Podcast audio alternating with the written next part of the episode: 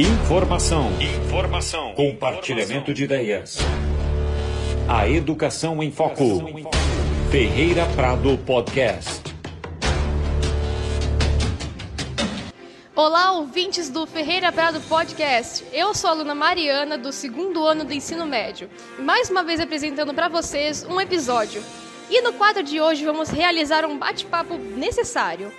O tema da nossa atividade é Troca de Experiências os desafios da vida universitária. E para isso, nós convidamos o palestrante Marco Antônio Nilson Stafusa para falar um pouco mais sobre esse assunto. Seja muito bem-vindo, Marco, e muito obrigado por ter aceitado o nosso convite. É um prazer ter você aqui hoje. Obrigado, Mariana. É, tipo, é muito bom ter, né, poder dar uma palestra para a galera que vai realmente ouvir, que vai né, precisar desse assunto, que é um negócio muito importante. Vamos começar então com a primeira pergunta do podcast. Como foram os seus estudos assim? Como você conseguiu organizar os estudos? É uma pergunta que assombra alguns estudantes que estão saindo do ensino médio, principalmente do terceiro, começando a prestar vestibular, alguns já entrando em faculdade. Como que é esse ritmo? Só contextualizando para quem ainda não conhece o Marco, ele é um estudante do primeiro ano de Direito na Universidade Estadual do Mato Grosso do Sul. Inclusive, ex-aluno do Ferreira Prado, teve sua trajetória aqui desde o começo. Bom, a galera geralmente pensa em algo muito metódico, né, para alguma coisa, tem que ter uma métrica, tem que ter alguma fórmula, e a pessoa geralmente quer seguir se prende a isso de uma maneira dogmática, né? A pessoa segue lá como se fosse algo que norteia a vida dela, mas não tem muito uma organização, não tem muito um método, alguma coisa assim que vai fazer, vai dar certo. Cada um estuda de uma forma, cada um aprende de uma forma, isso daí é pessoal. E, tipo assim, organizar, era, geralmente eu, fo eu foquei em três matérias que eu era muito ruim, né? Eu identifiquei essas matérias e coloquei em graus de importância, né? E a primeira era redação, né? Por quem conhece, sabe que eu escrevia bem e tal, mas isso daí era devido a muito treino que eu fazia, né? Era a única matéria que eu dei muito foco, assim, a redação, foi a redação, né? Porque ela é a matéria mais importante de um vestibular, porque ela é onde você consegue, por exemplo, no Enem atingir mil pontos, né? E a pessoa que não escreve uma boa redação no, no Enem, no vestibular, dificilmente passa. Né? Então fala que é uma matéria que você deveria dar foco, caso você seja ruim, ou se você é bom, dá mais foco ainda. E eu tava, eu pegava na internet, né? Plataformas, uma das plataformas, eu não assinei nenhuma, né? Porque tinha que pagar e tudo tal. Ai, e é complicado. Uma que eu peguei foi do Beto Redação, né? O perfil de Instagram, no Instagram, né? Beto Redação, ajuda demais, recomendo a todo mundo seguir ensina como escrever, é um perfil muito bom, né? Que o cara é, para mim, um dos melhores professores de redação do Brasil, na minha opinião. Lógico, de plataformas online. E outra plataforma que ajuda muito é de canais no YouTube, como Fatos Desconhecidos, Nerdologia, eles ajudam demais por causa que você vai ter como contextualizar e aprender alguma coisa de história, para você né, ter ali como embasar algum fundamento, essas coisas, porque a história ela, ela vem para trazer à tona o que a sociedade quer, quer esquecer, né? Então é importante aprender um pouco de história. Aí, outra matéria que eu era muito ruim era física, né? Que física eu tive um suporte muito bom do Danilo, professor, né? Que me deu aula por meio ano, mas ele me deu um suporte não só na, tanto na aula quanto fora da, da aula, deu um suporte incrível. E outra que eu, que eu foquei bastante na matemática, né? Eu segui o Sandro Curió, que é um excelente professor, e o Marcos Aba, também um excelente professor de internet que vocês podem estar acompanhando, tá? No mais é isso.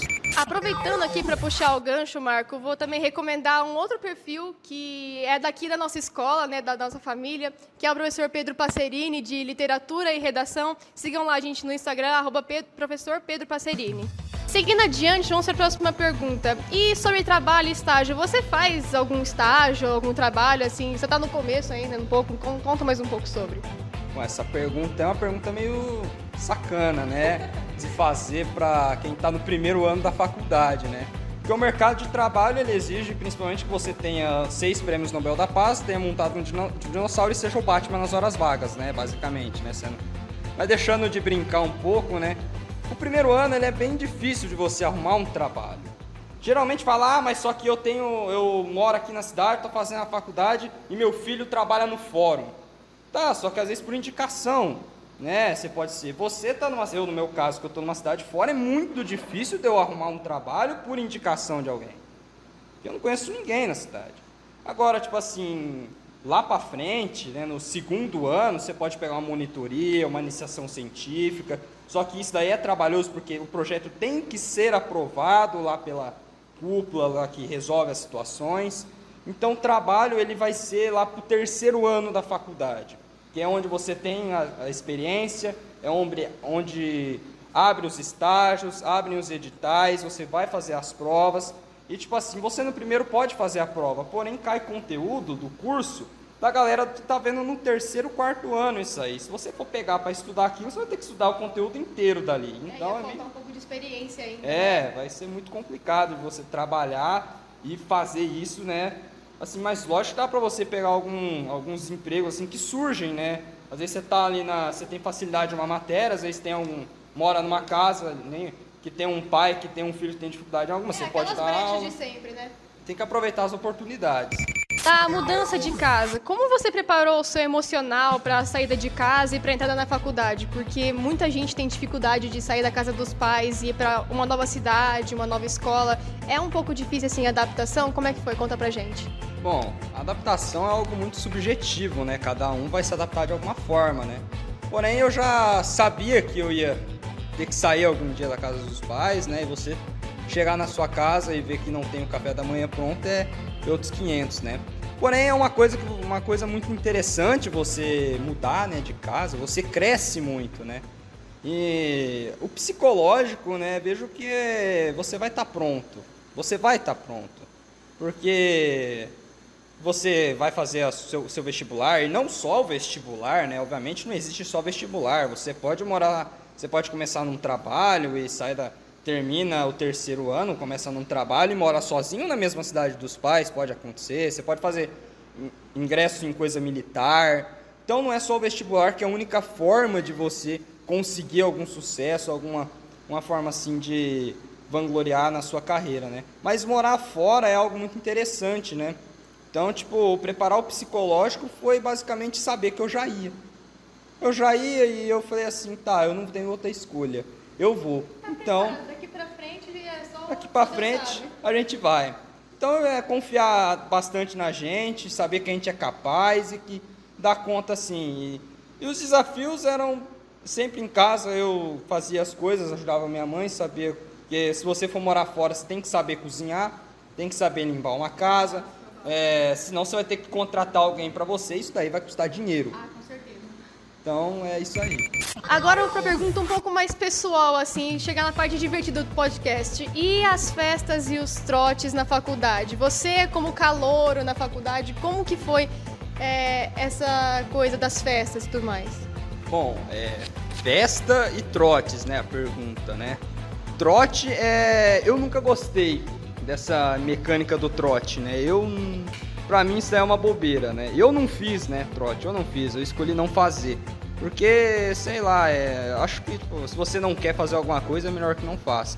Porque no Mato Grosso do Sul, né, tem uma lei estadual que proíbe o trote, né? Não pode ser feito, né? Em todas a UEMS, a UFMS, o FGD, tem uma lei estadual que veta o trote, né? Então não pode ser feito. A menos que tipo assim seja combinado e a pessoa queira fazer. Porque o trote, se você parar para analisar, ele é uma coisa que você é coagido a fazer. Você não faz aquilo que você quer fazer. Tem um monte de cara do teu lado lá e fala, não, você vai fazer. Se você não faz, aí você fica com medo de alguma coisa ou receio e tal. Então o trote é uma coisa que eu não fiz e eu não, não, não gosto, né? Não interessei em fazer, basicamente. Agora, festa de faculdade é um negócio bom, porque são festas que, tipo, depende da festa, né? Existem festas que são, são open bar, que são um preço de 40, 50 reais. Só que tem festa também mais barata, que não é, são tipo 10 reais assim. As festas são geralmente perto, organizada pelas atléticas, que é uma coisa importante, que é um grêmio estudantil da faculdade com poder maior. Que o grêmio estudantil ele é muito importante né, para a escola, porque é uma forma de você fazer a política, né, você exercer a política na sua, na sua escola, e, e é uma forma da direção juntamente com os alunos, descobrirem o melhor para as duas partes. Né? E a Atlética é quem organiza as festas. Né? Por isso eu tenho essa introdução. A Atlética é quem organiza as festas, quem está por trás de todas as coisas. Né? E festas, vamos dizer assim, a festa da faculdade é uma coisa que É só você estando em uma para você saber como é. É um, é um negócio muito é, diferente, porque cada faculdade tem uma particularidade né, nas festas. E a festa da faculdade é uma forma de válvula de escape para você sair um pouco da faculdade, sair um pouco da rotina, esfriar a cabeça, depois voltar para o batidão normal. A gente vai entrar sobre um assunto da vida em república. Você mora com alguém? Se sim, como que é a adaptação? Enjoa? Conta pra gente. Bom, isso aí depende se você vai morar sozinho ou se você vai morar em república. Eu já vou falar aqui, se você tiver a opção de escolher, escolha morar sozinho. Porque é liberdade, é você você ali na sua casa, você faz as coisas do seu jeito. Você tem alguma coisa para fazer, você faz por conta, você não precisa depender da outra pessoa para fazer. Eu moro com um colega, né? Falar para vocês que é bom, mas é ruim, igual todas as coisas, tudo tem dois lados, não é mesmo? Então, tipo assim, é, é morar em república, eu não morei em república, mas quem mora em república poderia falar isso melhor que eu. Provavelmente isso daí varia da república que você mora. A convivência em repúblicas, é, tem a República 1, vai ser diferente pra caramba da República 2, né? Não tem como falar como que é uma vida em república. Porque isso aí é uma coisa muito pessoal de quem viveu em república, poderia estar falando melhor que eu. Então não vou entrar nesse assunto de república, né? Mas eu moro com um colega, né? E morar nessa questão de enjoar, eu falo que não enjoa, né? Porque você, raramente você pode conversar com a pessoa, ou às vezes você conversa, sempre tem assuntos novos, é uma pessoa que você vai estar convivendo ali, e enjoar não vai enjoar não, mas que pode ser bom para você morar em, com uma pessoa é dividir tarefas, né? Você pode dividir tarefas da casa, que é uma coisa que facilita bastante e tal. Então é mais nessa questão de dividir as coisas. Para fechar agora com o nosso podcast, vamos agora para a última pergunta. Marco, essa aqui é uma pergunta nossa muito importante que eu acho que muita gente tem dúvidas sobre isso. As dúvidas sobre o curso, você teve dúvidas quanto à escolha do curso para fazer na faculdade? Bom, quem fez essa pergunta aqui provavelmente me conhece, né? Porque a pessoa me conhece, não é possível. Porque eu fui decidir meu curso em outubro do terceiro ano. É, meio. Não, tava nos agregados, né? Eu fui decidir né, no, no finalzinho, porque eu não sabia o que eu ia fazer. É, chegou lá, você está no primeiro ano, você passa para o segundo. Do segundo para o terceiro. Do terceiro, você passa para o desemprego, né? É a metáfora que eu costumo fazer, né? Você passa para o desemprego. Mas, tipo assim, é... eu decidi meu curso por uma conversa com o professor, ex-professor de História, né? O Alessandro, que ele, um dia lá, ele perguntou para minha sala, quantos de vocês sabem o curso que vão fazer? Duas pessoas levantaram a mão. De uma sala de 12. Duas levantaram a mão, né? E outro colega meu falou: Ah, eu estou indeciso. Indeciso o quê? Se eu faço carreira militar ou se eu faço vestibular. Mas você decidiu? Não. E aí ele perguntou, eu, ele falou: Ah, é você, Marco? Eu falei: Putz, não sei. Estou mais perdido que surdo jogando bingo, né? Então, tipo assim, eu não sabia que curso ia fazer. Aí ele foi conversando comigo, tal, falou para mim, ó, você tem que não pode analisar muito, né? Você ficar analisando muito o curso que você vai fazer, você não faz. Ah, não vou fazer porque esse aqui tem matemática. Ah, não vou fazer esse aqui porque esse aqui tem uma matéria lá no final dele, no quinto ano, que é uma matéria muito específica, eu não quero por causa daquela matéria. E eu, eu acabei escolhendo o curso de Direito porque é um curso muito amplo, né? Como eu estava em dúvida, eu falei, pô, vou escolher um curso que pelo menos tenha campo de atuação, é um curso que tem várias áreas, o direito ele tem tanto a parte conhecida como penal, o civil, como ele tem a parte eleitoral, parte contratualista, parte de direito de negócio agora online, né, direito de internet. Então é um curso muito amplo, é um curso que vai te dar uma gama de oportunidades para você fazer, né? E para quem está perdido, né? Igual igual aquele aquela fala do gato, né, da Alice no País das Maravilhas, né? Para onde você quer ir? Ah, não sei, tanto não sei. Ah, então para quem não sabe onde vai, qualquer caminho serve, né? Então você tem que saber onde você vai, você tem que saber o curso que você vai fazer. Se você não quiser fazer, você fica um ano fazendo cursinho, pensa, e depois você vai com outra cabeça e faz. Pode ser que dê certo. Conheço muita gente que fez cursinho e decidiu o curso que quer fazer. Porque muita gente aqui, pelo menos aqui no interior, né, é, tem muito uma questão muito preconceituosa com o cursinho. Que ah, o cara tá perdendo um ano. Mas, cara, se for possível você fazer um cursinho, faça. Faça o cursinho. Vai, pode ser bom para você. Porque agora você está no terceiro, você está agora no terceiro, depois você quer, você quer concluir o terceiro, você quer fazer faculdade, você não sabe por causa da pressão que você tem. Pega um ano de cursinho, faz que pode ser que te ajude. Existe muito essa questão do preconceito no Brasil, principalmente aqui no Brasil, é, de você querer sair do terceirão, do, do ensino médio, direto para uma faculdade.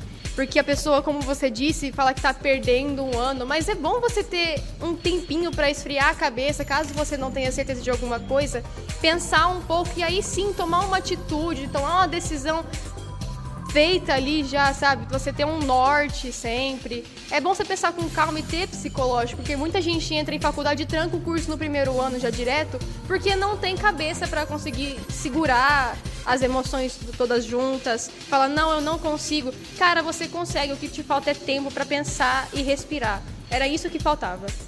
Feitas essas considerações, fechamos aqui o nosso episódio do podcast, do Feira Prado Podcast. Muito obrigado, Marco, aqui pela sua participação. Muito obrigado por ter aceitado o convite. Foi um prazer ter você aqui é, pela primeira vez no nosso podcast. E muito obrigado. Muito obrigado pelo convite. Espero que o que eu tenha falado aqui sirva para, para alguém seguir, né? Caso queira, né? Obrigado.